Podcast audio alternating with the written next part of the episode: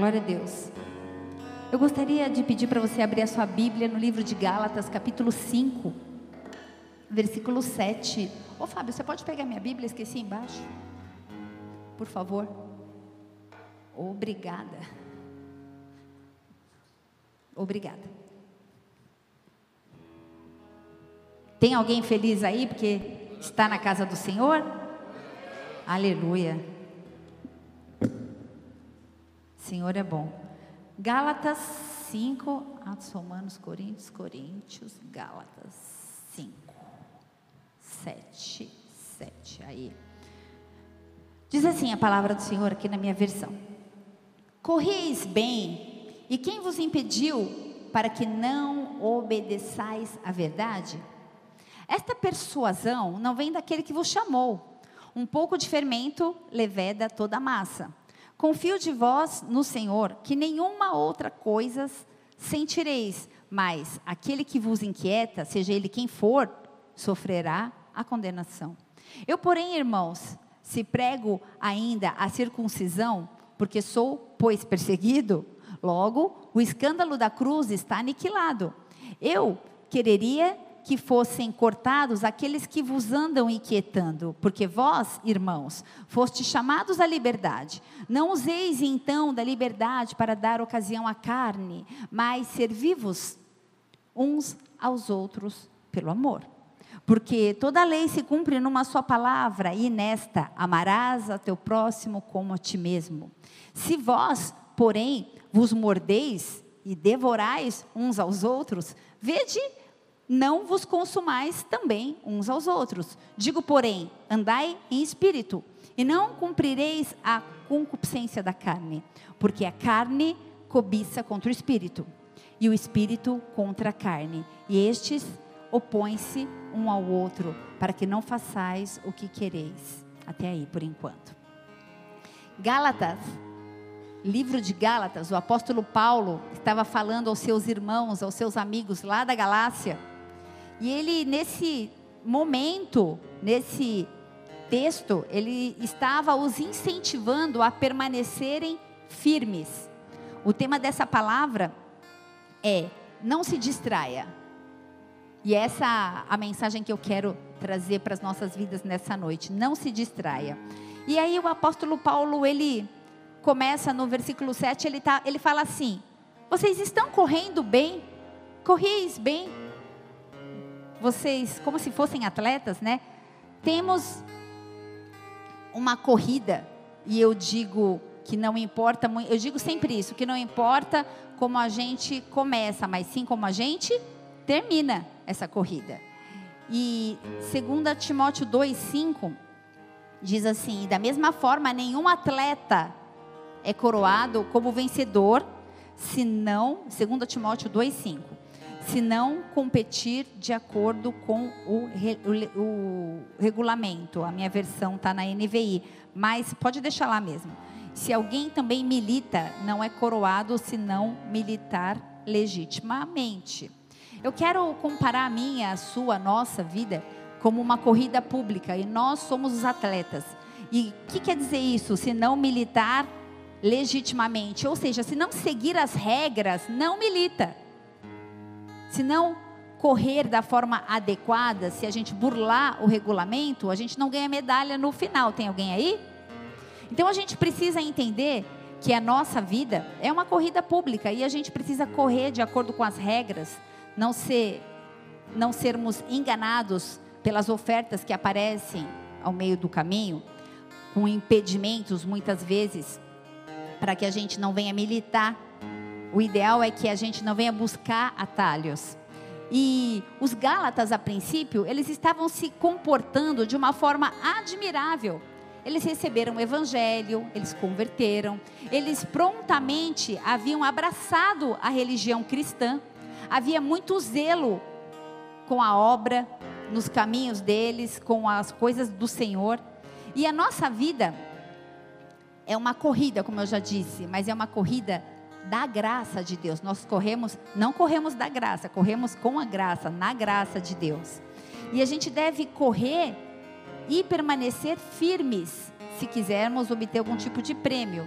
e se quisermos cruzar a linha de chegada. Não é o suficiente que nós apenas corramos pela fé no cristianismo, mas que a gente viva a prática desta fé. E esta é a regra: viver a prática da fé. Senão, a gente está correndo e alguma coisa vai estar tá errada. Então, o apóstolo Paulo ele, ele exorta aqui essa igreja e ele fala para os Gálatas que eles corriam bem, que eles estavam na graça de Deus, que eles já estavam, inclusive, na segunda milha, mas eles voltaram uma milha. Agora a pergunta é: como assim voltaram? Por que voltaram? Por que será, como, como disse aqui em Gálatas 5, acho que 7, né? Eu vou ficar, o texto vai ser Gálatas 5, tá, Henrique? Daí você vai indo comigo. Gálatas 5, 7 fala: vocês estavam correndo bem, estava indo tudo bem. Por que, que muitas vezes está indo tudo muito bem, obrigado, e a gente volta atrás por algum determinado motivo? Será que é porque nós retrocedemos em algum momento? Alguém aqui já correu uma maratona?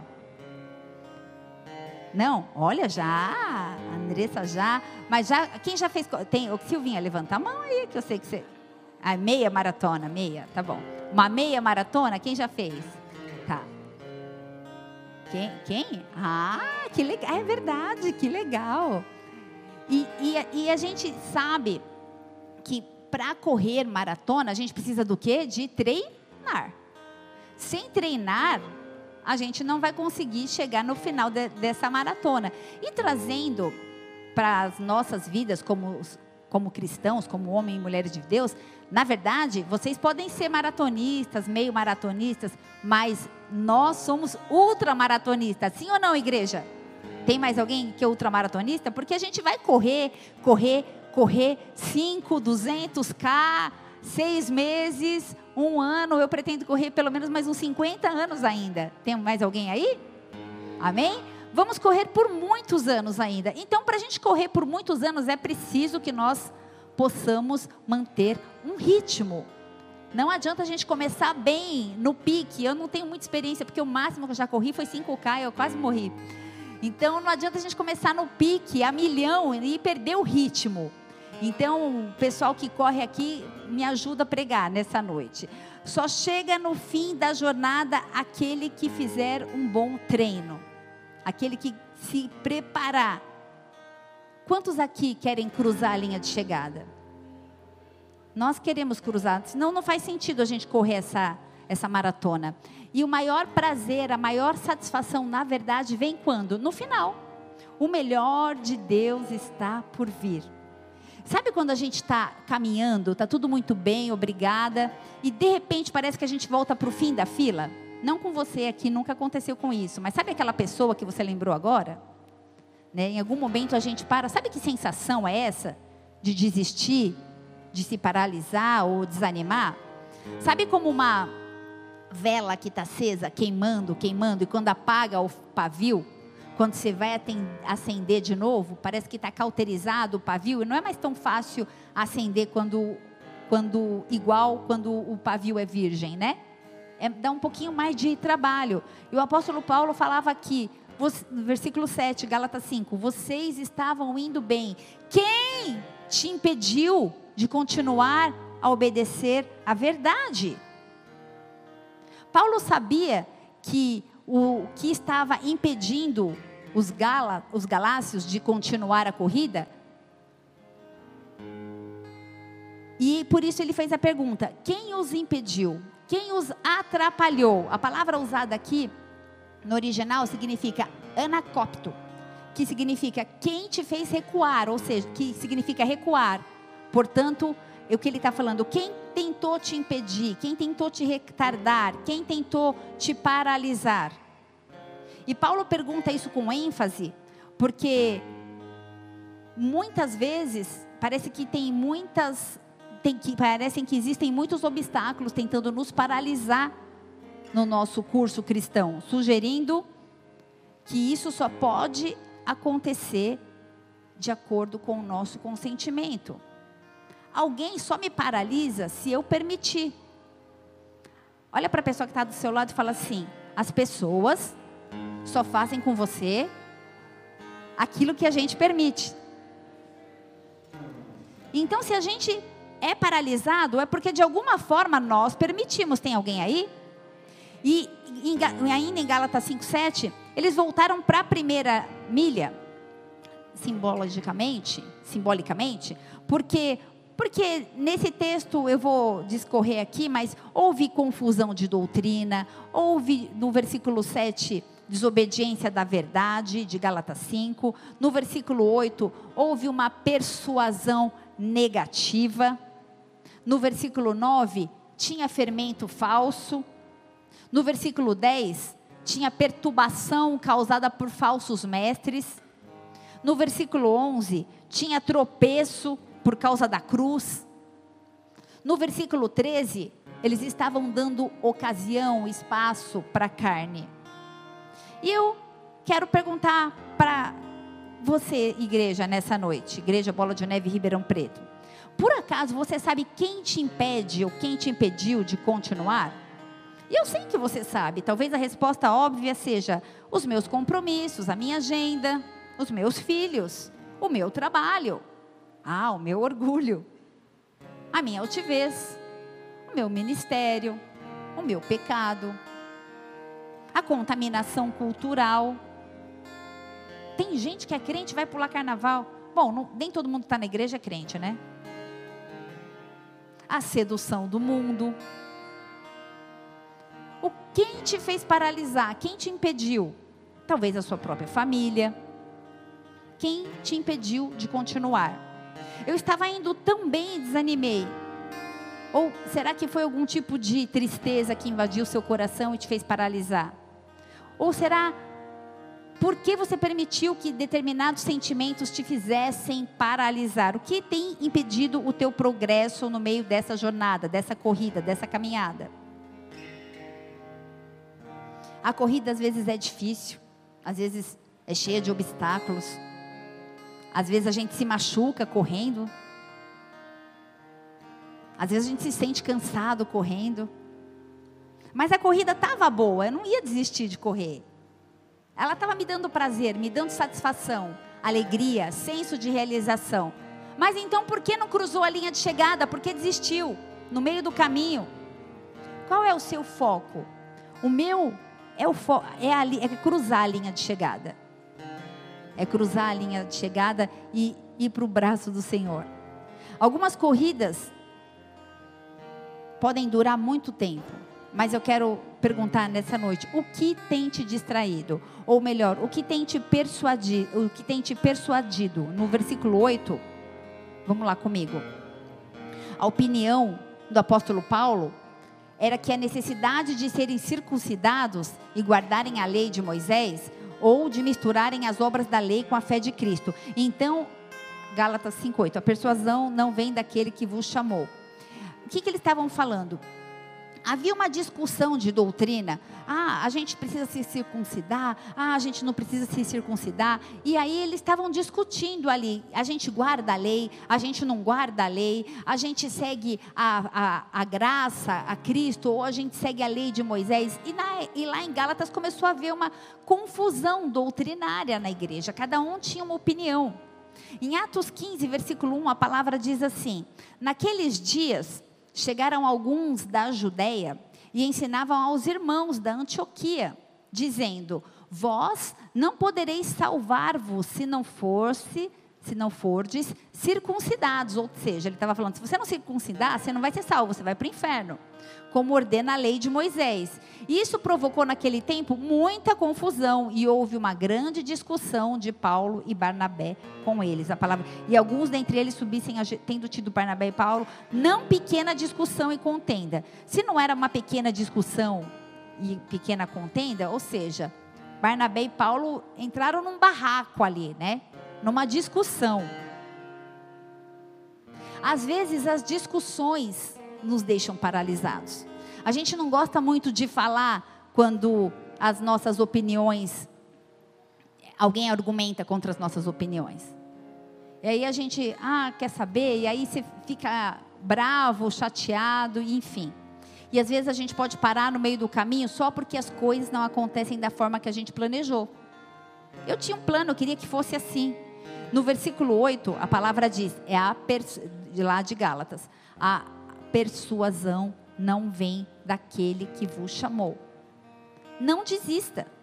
Deus coloca no nosso caminho muitas vezes pessoas para argumentarem com a gente. E essas pessoas podem ser ferramentas para fazer com que a gente mude de opinião, mude de postura e, consequentemente, possa mudar até de caminho. O apóstolo Paulo e Barnabé, como eu acabei de ler lá em Atos, eles começaram a discutir. Então, se eu não for circuncidado, eu não serei salvo. E muitas discussões aparecem no meio do teu caminho, as opiniões que divergem. Ah, se eu fizer uma tatuagem, eu vou para o inferno. Não, se eu não fizer, eu não vou. Ah, se eu cortar o cabelo, eu sou de Deus. Se eu não cortar, eu não sou. Ah, será que eu posso me casar novamente? Ah, eu batismo por, por imersão ou por aspersão? Ah, eu tenho que orar para namorar? E aí começa aquela confusão. E muitas vezes a gente se distancia de Deus e fica parado no meio do caminho. Vocês estão comigo? Vocês vão me entender já já, tá? Sei que está pesado, que é carnaval, mas o Senhor está aqui, Ele vai fazer coisas grandes nesse lugar nessa noite. Deixa eu te falar uma coisa. A gente vai parar de correr só porque a opinião dele não é igual à minha? Se a gente vai para o mesmo lugar e o alvo é o mesmo? Se quem sonda os corações é Jesus, se quem é o justo juiz é Ele, eu não estou fazendo nenhum tipo de concessão para que haja pecado. Mas eu estou falando que aquilo que nos une, que é Cristo Jesus, tem que ser maior do que aquilo que nos separa. Porque senão amanhã a gente começa a falar só a bola de neve tem salvação, na igreja fulano de tal, isso é heresia. A igreja que fala que só há salvação na, naquele lugar é heresia. Existe salvação aqui, existe salvação na igreja do outro lado da avenida, aqui na quadrangular, e existe salvação para aquele que pregar a palavra de Deus. Mas muitas vezes a gente fica com tanta Mimimi, essa palavra, gostei dessa palavra aqui. A gente fica com tanto mimimi. O importante é continuar correndo. O apóstolo Paulo e Barnabé, quando eles viram que eles estavam numa treta, numa discussão aqui, sabe o que aconteceu? Eles buscaram ajuda. Se você tem dúvida, peça ajuda, peça uma opinião diferente. Não se distraia, não deixe o orgulho te paralisar no meio do caminho. Seja sempre aquela pessoa que vai pedir ajuda. E sabe o que aconteceu? Gálatas 2, de 1 a 2. Eles foram até Jerusalém prestar contas, acertar a situação, mas eles não pararam de caminhar. Eles continuaram a fazer a obra de Deus. E depois de 14 anos, subi novamente, olha só, a Jerusalém, dessa vez com Barnabé, levando também Tito comigo. E fui para lá por causa de uma revelação e expus diante deles o evangelho que prego entre os gentios, fazendo, porém, em particular, aos que pareciam mais influentes para não correr ou ter corrido inutilmente. 14 anos. E sabe para quem que eles foram pedir ajuda? Pedrão. Subiram lá para Antioquia, foram falar com Pedro. Pedro, vem aqui, a gente está com uma confusão. Vai para Atos 15, por favor, Henrique, versículo 2. E quando eles chegaram até Pedro, Pedro foi usado de uma forma muito sábia.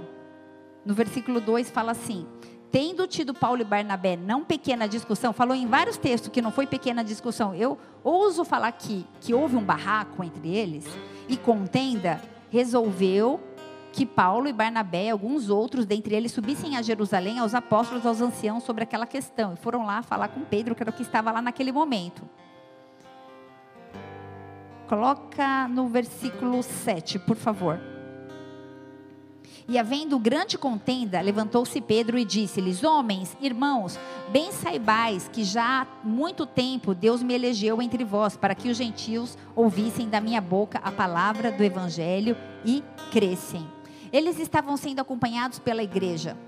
Eles passavam pela Fenícia, eles passavam por Samaria, eles estavam contando com as conversões dos judeus, dos gentios. Tinha muita gente se convertendo, de culturas diferentes. Será que a gente está preparado para amanhã entrar um trans aqui na igreja? Será que se a gente estiver no banheiro e um trans entrar, ai meu Deus, quem vai ficar nesse banheiro? Eu, ele, eu saio? Ou será que a gente vai amar essas pessoas? Não a prática. Será que a gente está preparado para pregar o Evangelho? Será que a gente está preparado para amar? Porque isso vai acontecer, só uma questão de tempo.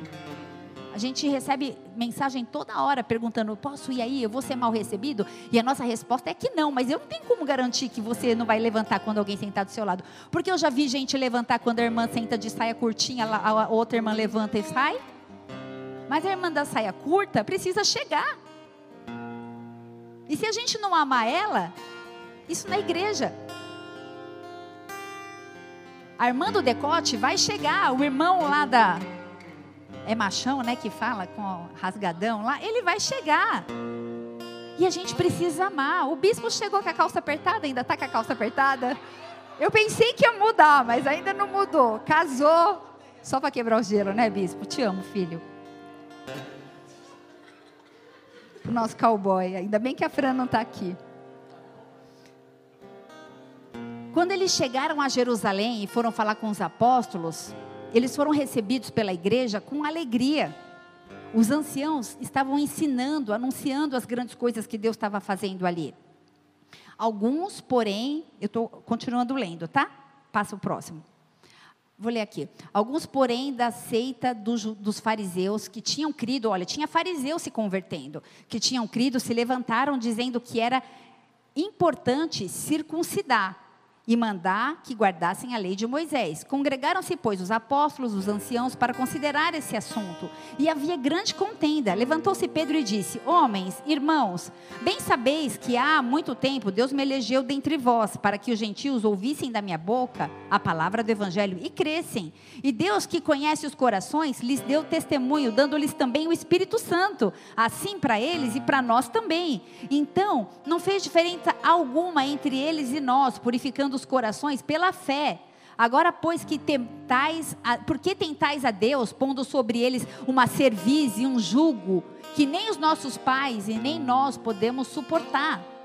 Sabe por quê? Porque às vezes a pessoa chega na igreja e você nunca foi julgado. Gente, eu cheguei na igreja com uma saia tão curta que eu nunca imaginei que eu podia usar uma saia daquela na minha vida.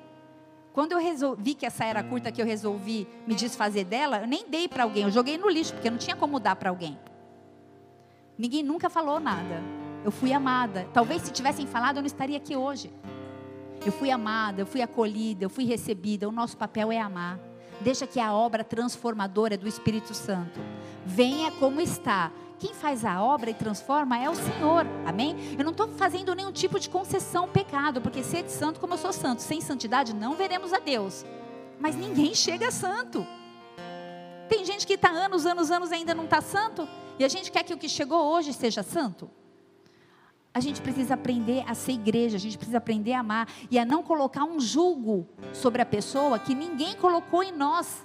Sabe o que é colocar um julgo? Sabe o que é hipocrisia? Hipocrisia é colocar um julgo sobre alguém que nem você mesmo suporta.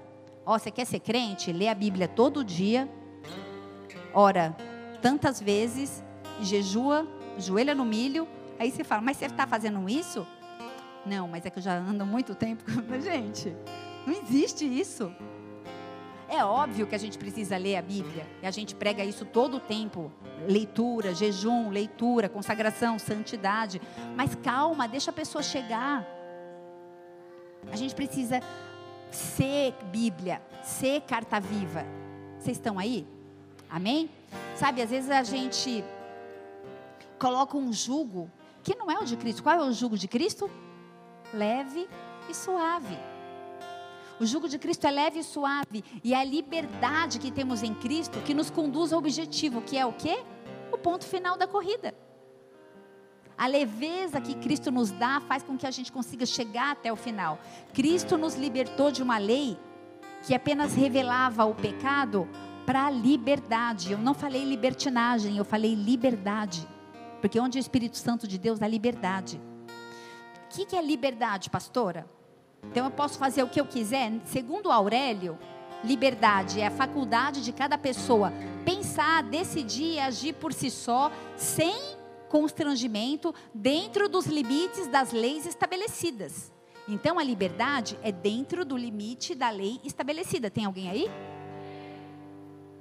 O apóstolo Paulo ele estava orientando a igreja de Gálatas, cuidado com essa persuasão externa. Vocês são livres. Calma, continue correndo, larga essa mochila pesada, esse jugo de culpa, de vergonha, de acusação, de medo. Essa persuasão não vem daquele que vos chama. Há persuasões muitas vezes entre nós cristãos, e é importante ter a minha fé, a sua fé fundamentada na, na palavra, para a gente entender o que vem de Cristo e o que não vem de Cristo. Por isso eu te desafio esse ano, nova criatura, mergulhando na palavra e panorama bíblico.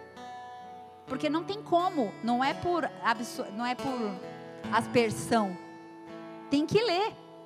Não dá para absorver.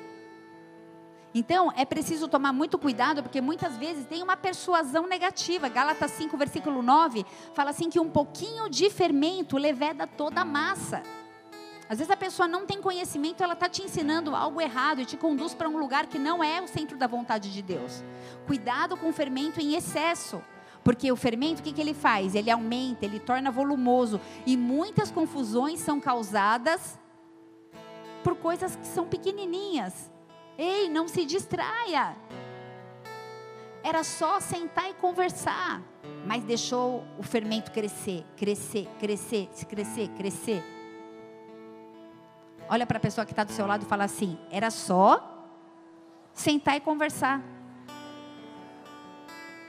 Às vezes a gente fica com tanto achismo, pensando em tanta coisa, e o mais simples que é sentar e conversar, a gente não faz. Os judeus se circuncidam para a glória de Deus. Os gentios não se circuncidam para a glória de Deus. E glória a Deus. Quer comais, quer bebais, fazer tudo para a glória de Deus. Pode tomar ceia sem se batizar. Quem já se batizou só que pode tomar ceia. Como que é essa história? Tem que fazer um curso, sabe? É, e aí a pessoa podia ser salva naquela noite. Eu não consigo imaginar Jesus servindo a ceia e fazendo assim. Você, você, não, você não. Você, você não, você não. Não imagino o meu Jesus fazendo isso. Não consigo imaginar. Esse não é o meu Jesus. Se há constrangimento, se há arrependimento, se a gente entende, se a gente lê a, a passagem de Coríntios, todo o culto, é para que a gente tenha temor. E aí a palavra constrange. Ah, e quem a gente sabe que está em pecado e toma ceia? Examine-se a si mesmo, para de cuidar da vida do outro, cuida da sua. Porque a gente quer saber que o irmão está em pecado, você vai aplaudir Jesus, aplaude direito.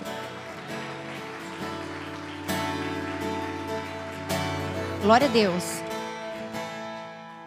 Então, a circuncisão, ela apontava para o nascimento da semente prometida lá em Gênesis 3,15. Porém, inimizade entre e a mulher, e sua descendência, a sua descendência. Então, era um sinal de purificação, de separação de uma nação selada para mostrar a vinda de Jesus por meio do corte no prepúcio, do sangue. A simbologia era para apontar Cristo. Só que Cristo já estava lá entre nós, já tudo bem. Já apontou, já simbolizou, já aconteceu o que tinha que acontecer. Glória a Deus.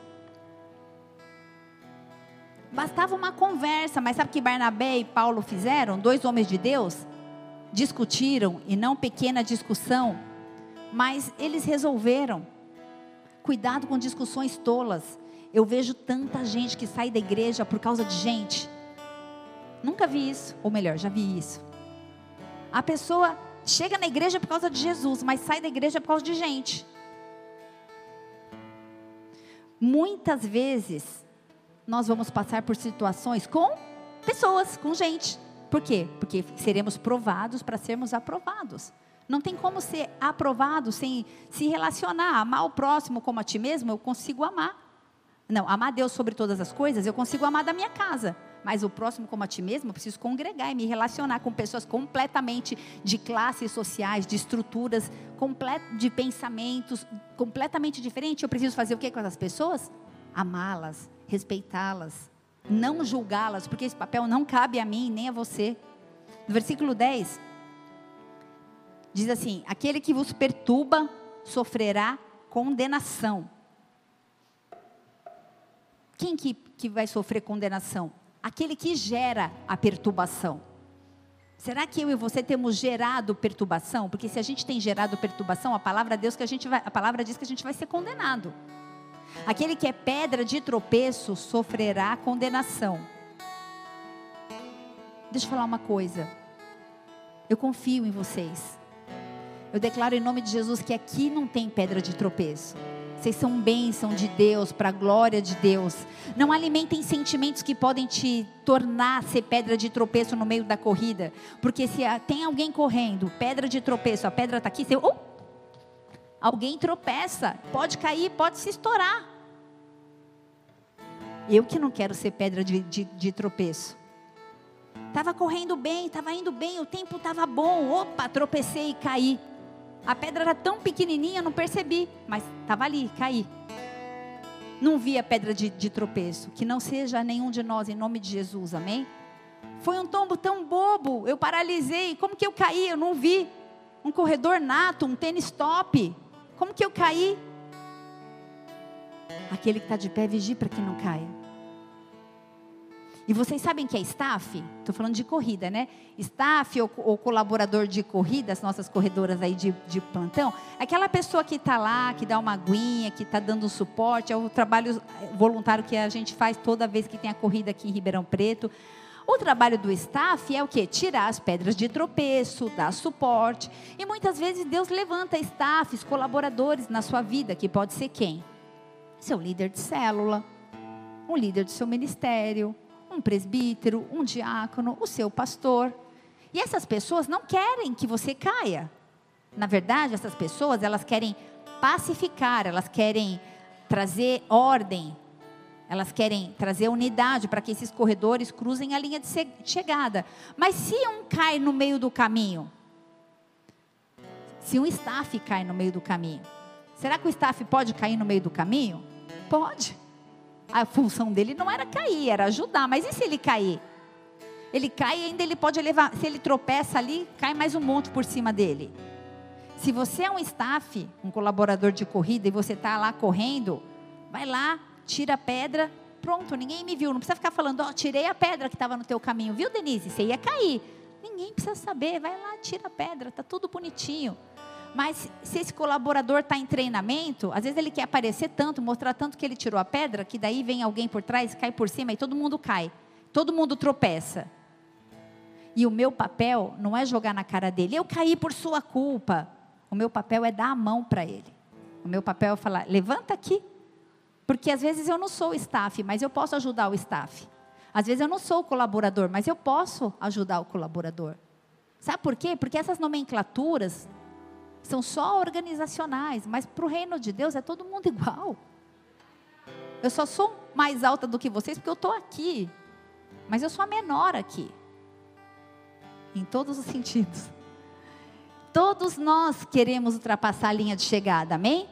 Gálatas 5, versículo 12, Paulo, ele fala de uma forma muito séria contra aqueles que persuadem a doutrina, que lançam fermento, que eles sejam separados de vós. Pesado, né? Eu queria que fossem cortados aqueles que andam inquietando vocês. Retirado do meio, porque só está fermentando, só está causando contento, só está causando confusão. Pesado, né? Que, isso, que esse não seja nem eu e nem você, porque a gente está falando justamente o oposto: abraçar, amar e receber essa pessoa. Que a gente não seja aquele que é pedra de tropeço, porque esses, a palavra diz que esses serão julgados e condenados. Gálatas 5, versículo 13, a palavra fala: Porque vós, irmãos, fostes chamados à liberdade, não useis então dessa liberdade para dar ocasião à carne, mas sirvam-se uns aos outros pelo amor. A nossa persuasão precisa refletir Cristo. Pense antes de falar, pense antes de agir. A gente precisa conduzir pessoas até o final da linha de corrida, da linha de chegada, porque nós somos chamados para liberdade. Todos nós temos vontades, todos nós temos desejos, todos nós temos a necessidade de estar no controle dos eventos das nossas vidas, das situações que acontecem na, na nossa vida. E quando a gente não tem muitas vezes o controle, a gente pode começar a se achar incompetente. Ah, eu não consigo cuidar da minha própria vida. E muitas vezes a gente pode se sentir inseguro ou até desajustado. Então a gente acredita que não tem mais liberdade. E eu vou repetir: liberdade é o poder de pensar. Liberdade é o poder de decidir, é o poder de agir por si mesmo sem constrangimento. foi para a liberdade que Cristo nos libertou. Óbvio, dentro dos limites das leis estabelecidas, tanto da palavra quanto da Constituição. Porque eu tenho dois castradores aqui, né? A palavra e a Constituição.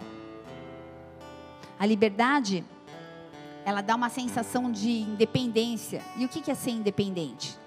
É deixar de depender de alguém ou depender de algo, é ser emancipado, é ser autônomo, é ser insubmisso. E esse é o retrato mais pintado nessa geração. Só que isso não é liberdade. A liberdade não é independência. Independência é alguém que se desligou de outra pessoa e começa a andar sozinha. E muitos acreditam que liberdade e independência são sinônimos, mas não são. A diferença é sutil e é muito relevante. Deus nos fez livres, mas Deus não nos quer independentes. Deus não quer que você esteja caminhando sozinha. A verdadeira liberdade, ela vem da dependência completa de Deus em todos os sentidos. Ser livre é ter um chamado de paz. Ser livre é estar longe do pecado. Ser livre é amar. No versículo 13, no final, diz assim: usem essa liberdade para amar uns aos outros, não para dar ocasião à carne. Eu vou falar dois tópicos sobre liberdade e vou encerrar.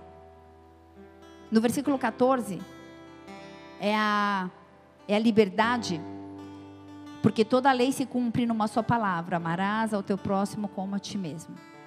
Essa liberdade nos leva a amar e a servir a outras pessoas. Só ama quem serve. Porque se eu não consigo servir alguém, eu não amo. E aí está muito mais ligado ao meu egocentrismo. Porque servir é amar, é se doar para alguém. Eu casei não para ser feliz, mas eu casei para fazer o meu marido feliz. E eu tenho certeza que a fala dele é a mesma. Ele não casou para ser feliz, ele casou para me fazer feliz. Por isso a gente é feliz, porque um quer fazer o outro feliz. Amém? E o amor é o resumo da lei. O amor a Deus, o amor ao próximo.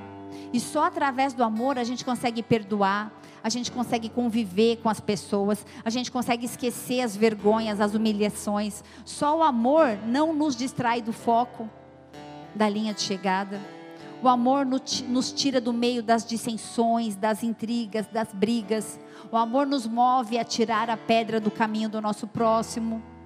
Por amor, a gente muda as nossas vestes, a nossa conduta, nós renunciamos a tudo aquilo que a gente aprendeu uma vida inteira, por amor. Quem ama não se distrai. Não se distraia, você tem um foco. No versículo 14 fala: Amarás ao próximo como a ti mesmo. Jesus, ele venceu a morte cumprindo a lei por amor. E o amor é uma decisão, não é um sentimento. Eu decido amar. Eu não posso olhar para Isa e falar assim: "Ai, ah, não estou sentindo amor por você". Não, eu decidi te amar.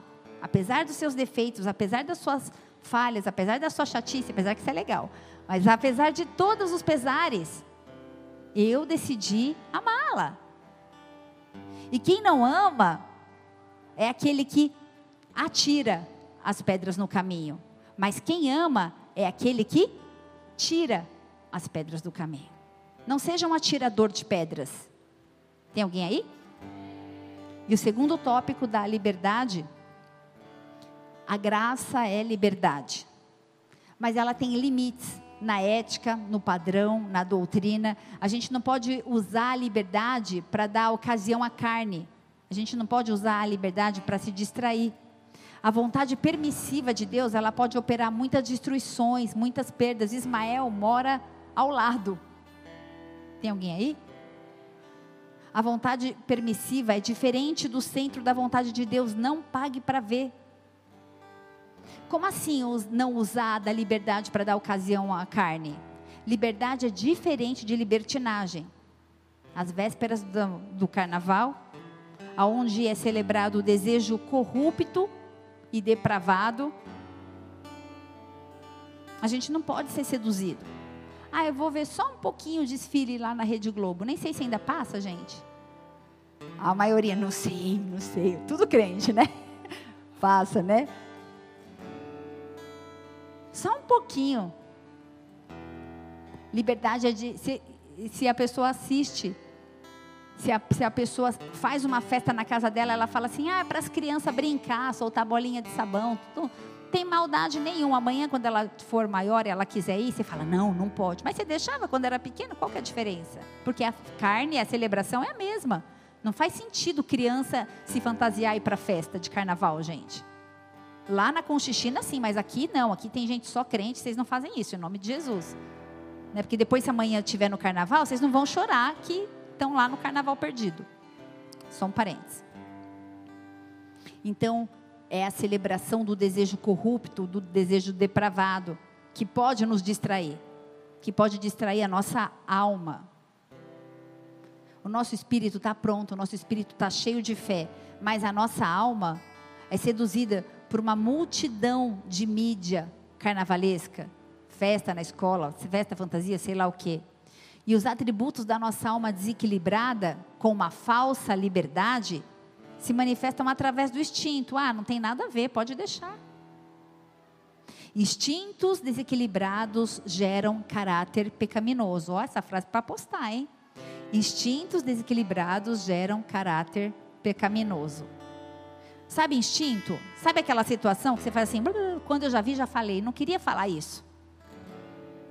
É um instinto pecaminoso. Depois bate o arrependimento, ou bate o remorso, sei lá. Vou dar um exemplo. Ciúmes é um instinto de domínio, de controle. É um instinto ferido, debilitado, frustrado e gera contenda e gera confusão. E o ciúmes pode gerar distração. Eu podia citar muitas coisas que podem gerar distração, mas o Espírito Santo está aqui, ele vai falar ao seu coração o que tem gerado distração. O caráter é a manifestação da nossa conduta. O nosso caráter, ele é gerado pelos atributos da nossa alma. E a nossa alma, ela exterioriza todos os instintos, sabe como? Através dos nossos sentidos. Tato, olfato, audição, paladar, esqueci um visão. Aonde você tem tocado? O que você tem olhado? O que você tem ouvido? Guarde os seus sentidos. O que a sua boca tem falado? Conversei com uma pessoa que falou assim: Eu consigo me controlar, só falo palavrão no trabalho, na igreja eu não falo. Uhum. Falei, sério, cara de pau, né? Você me falar isso. cinco portas, cinco sentidos que podem ser canal de bênção ou de maldição. Ore pelos seus, pelos seus sentidos. Não se distraia, e eu vou acabar. Carne em ação. Gálatas 5, versículo 18. Eu vou ler aqui. Gálatas 5, versículo 18. Porque a carne milita com. Não, 17, né? 18. Porque se sois guiado pelo Espírito, não estáis debaixo da lei porque as obras da carne são manifestas publicamente, ó, quais são prostituição, fornicação, imundícia, dissolução, idolatria, feitiçarias, inimizades, contendas, ciúmes, iras, discórdias, divisão, heresia, invejas, homicídios, embriaguez, glutonaria com orgias e todas as coisas semelhantes a essas, como já vos disse antes, também vos digo agora, que os que praticam estas coisas jamais herdarão o reino de Deus pesada palavra, né? Clash. Vocês, depois pede para o irmão, se for da sua família, fazer uma massagem, uma apertadinha no ombro. Sabe, no versículo 15, fala assim, ó. Mas se vocês se mordem e se devoram uns aos outros, tenham cuidado para que vocês não venham se consumir. Está falando isso para a igreja. Sabe por quê? As portas do inferno não prevalecem contra a igreja, mas dentro da igreja a gente se morde, se degladia, não se ama, não se respeita, puxa o tapete do outro, fala mal por outro. Ei, cadê a igreja que é resposta? Cadê a igreja que reflete a glória, a presença de Deus? Como nós vamos chegar no final dessa corrida se a gente está se degladiando e se rasgando uns aos outros? A igreja precisa ser resposta. A igreja cristã só pode ser destruída por ela mesma. O diabo não tem poder contra a igreja. Se os cristãos forem como animais irracionais, mordendo e devorando uns aos outros, ferindo por tão pouco, ai, fulano não me cumprimentou, fulano não respondeu meu WhatsApp, fulano não me falou, Fernando não me ligou, nem falou comigo, e não sei o que lá, não sei o que lá. Ei! Vai perder o foco, para de se distrair, foco, cruza a linha de chegada. Tem alguém aí? Eu não estou dando aval para ninguém falhar, mas se falhar, peça ajuda. Se falhar com você, perdoa. Ah, mas está manipulando. O problema dela. O que, que você tem a ver se está manipulando ou não? Que ela está manipulando o Espírito Santo, o azar dela. Que é o único pecado que não tem perdão é a manipulação do Espírito Santo. Se eu manipular, é azar meu. Porque ele conhece o intento do meu coração.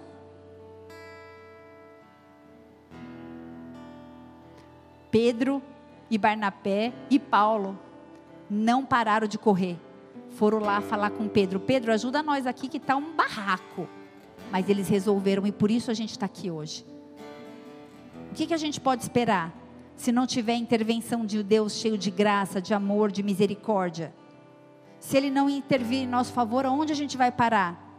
Uma disputa de ego, de competência, de conhecimento, de crachá. Respeite e respeite as falhas. Ame e respeite as falhas. Meu e o seu papel não é ser juiz. Respeite os temperamentos da pessoa. Um é explosivo, o outro fala que você nem escuta a voz. Deus fez cada um de um jeito. Ai, mas não vou com a cara, porque fala mole. E o que, que você tem a ver com isso? Ah, mas fala alto. E o que, que você tem a ver com isso? Respeite as pessoas como elas são. Não é o meu papel e o seu papel forjar e moldar pessoas. A não ser que eles se submetam à tua autoridade, você possa liderar essa pessoa e essa pessoa possa te forjar e te moldar. E isso é uma bênção quando a pessoa se submete. Eu amo quando eu falo assim, ó, vou colar em você, vou andar em você. A pessoa fala, obrigada, pastora, vou andar com você esse ano. Porque as pessoas falam assim, ai, puxa saco, anda com a pastora. Pensa que os que andam perto é os puxa sacos, que andam perto é o que mais toma paulada. Que é o tempo todo, se conserta, ó, tá, tá e, e, e aí tá lá o tempo todo. Se você está longe, aqui está indo tudo bem. Não está dando BO, não tem, não tem problema. Cada um reage a uma situação de uma forma. Eu falei que estava acabando, né? Vou acabar. A carne funciona com desprezo para as coisas do espírito quando o homem passa a viver no mundo espiritual. Se não está desprezando as coisas do mundo, é porque não está no mundo espiritual, está no carnal mesmo mas há um caminho para percorrer. A gente percorre do átrio até o Santíssimo Lugar. É um processo. Cada um está em um momento aqui. Respeite o processo do irmão. A gente precisa sair da lei, caminhar até o reino e passar pela graça. Cada um no seu tempo. Muitos de nós vivemos a vida inteira sem conseguir alcançar a segunda milha. Porque a gente vive só como corpo e alma e nunca consegue avançar para a dimensão do espírito almático, almático, tudo leva para o pessoal. Tá falando de mim, é comigo, é comigo o tempo todo. Mas quando a gente aceita Jesus como Senhor e Salvador, começa um processo de nascimento do novo homem aonde? No espírito. Nós somos um ser trino, corpo, alma, espírito. Não se distraia no processo, ele está trabalhando. Ele trabalha por aqueles que nele esperam. Ele está trabalhando na nossa alma, na, nas nossas emoções. Permaneça focado na linha de chegada. E assim o Espírito Santo vem habitar no espírito humano. O perfeito habitando no imperfeito. E é assim que acontece. A capacitação para nos constituir como corredores é o que que eu falei? O bom treino para a gente poder cruzar a linha de chegada começa em nós através do amor, através da liberdade e através do acesso que a gente dá ao Espírito Santo. Dê liberdade para o Espírito Santo, ele está aqui. Ele quer te tocar, ele quer te chamar de casa favorita, ele quer ser, ele quer que você seja a habitação dele. E é preciso um desbloqueio na mente, sabe por quê? Porque tudo isso é invisível, você não vai enxergar nada. Quem tiver visão aberta até enxerga. Mas como a maioria não tem, é pela fé. E a fé é a certeza absoluta das coisas que eu espero, mas que eu não vejo. Mas eu tenho fé e certeza absoluta que o Espírito Santo de Deus está aqui hoje. Se você falar, eu abro o meu coração, ei, você vai sair daqui diferente. Você vai ser batizado no fogo, você vai ser batizado no Espírito, você vai receber dons, você vai se, se, se mover em milagres, em profecias, porque em nome dele nós faríamos coisas maiores do que aquelas que ele fez. E ele está aqui, e o agir é dele, e o poder é dele. Desbloqueie sua mente, para você não se distrair e não parar no meio dessa corrida. Esse é um treinão. Esse foi um treinão essa noite, amém? Não se distraia. 1 Coríntios 9, coloca para mim, por favor, Henrique, versículo 24. Pode subir e ler. Está aí. 1 Coríntios 9, versículo 24 fala assim: Vocês não sabem que de todos os que correm no estádio apenas um ganha o prêmio? Corram de tal modo que alcancem o prêmio. Todos os que competem nos jogos se submetem a um treinamento rigoroso. Treinamento rigoroso. Podia ser esse o tema da palavra. Treinamento rigoroso. Treinamento rigoroso. Para obter uma coroa que logo perece. Mas nós os fazemos para ganhar uma coroa que dura para sempre, incorruptível. Nós estamos dispostos a nos submeter a esse treinamento rigoroso. Tem mais alguém aí disposto? Eu estou disposta. Não se distraia, a gente tem um alvo, não se distraia. Agora sim é o último, Atos 20, versículo 24. Aleluia. Mas de nada faço questão, nem, nem tenho a minha vida por preciosa contanto que eu cumpra com alegria a minha carreira e o meu ministério e o ministério que recebi do Senhor Jesus para dar testemunho do evangelho da graça de Deus. Baixe sua cabeça, feche seus olhos. Não me importo, nem considero a minha vida de algum valor para mim mesma. Porque se eu tão somente puder terminar a corrida, completar o ministério que Jesus me confiou, testemunhar o Evangelho e a graça de Deus, isso me basta. Que isso te baste. Que amanhã eu e você possamos dizer: combati o bom combate, terminei a corrida, terminei a corrida, terminei a corrida, guardei a fé. Existe um alvo, existe um ponto de chegada, existe um plano para mim para você, para cada um de nós. Essa é uma noite de restauração, essa é uma noite de acerto, essa é uma noite de confissão, essa é uma noite de quebra de conceitos errôneos.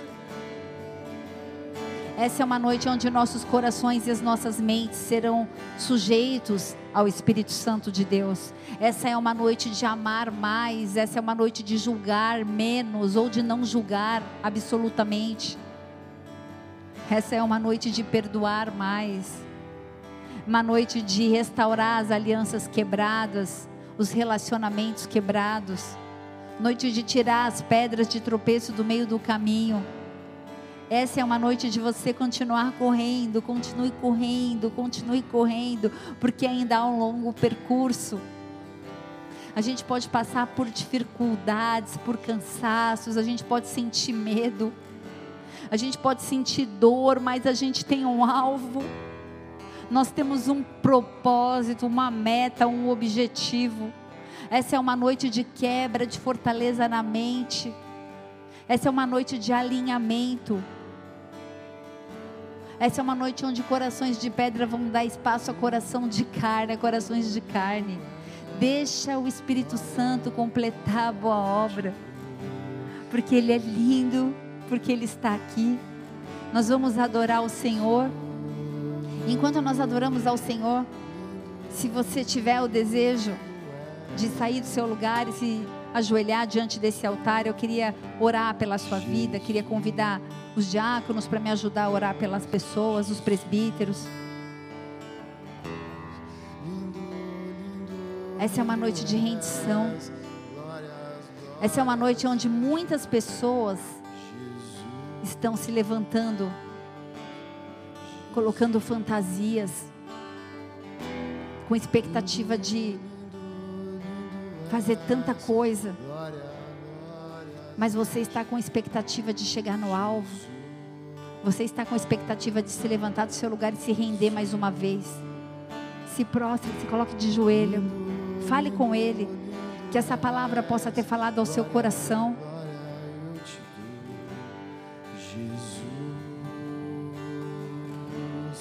Jesus, lindo, lindo, lindo és, glória, glória eu te dou,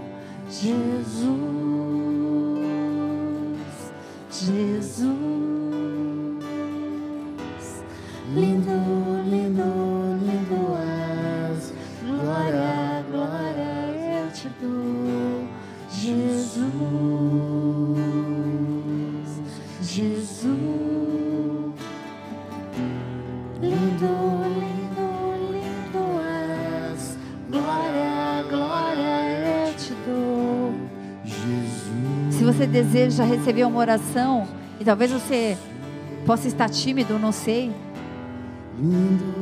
Levanta sua mão que alguém vai até você e ora por você. Mas se você deseja nessa noite romper com tudo aquilo que tem te distraído, tudo aquilo que tem sido pedra de tropeço, se prostre diante do- desse altar como um, um ato de fé, como um ato profético.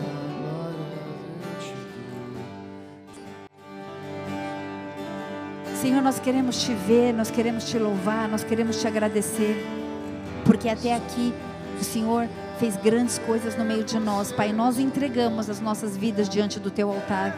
Eu quero interceder, Senhor, por cada filho, cada filha, cada pessoa, cada família aqui representada, que os teus planos se cumpram, Senhor. Nós estamos dispostos, Senhor, a não nos distrairmos. Nós estamos dispostos, Senhor, a chegar ao ponto final. Por isso, nos adestra. Nós queremos ser treinados, Senhor. Nos, nos abençoa, nos aperfeiçoa e nos ensina, Senhor, o caminho que devemos seguir para a tua glória. Nós oramos e bendizemos ao Senhor, porque o Senhor é bom, em nome de Jesus. Se você crê, dê uma salva de palmas bem alto para Jesus.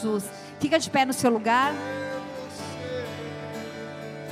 Então me leva A sala do trono. mostra tua beleza. Quero ver tua face, Deus. Então me leva à sala do trono. Mostra tua beleza.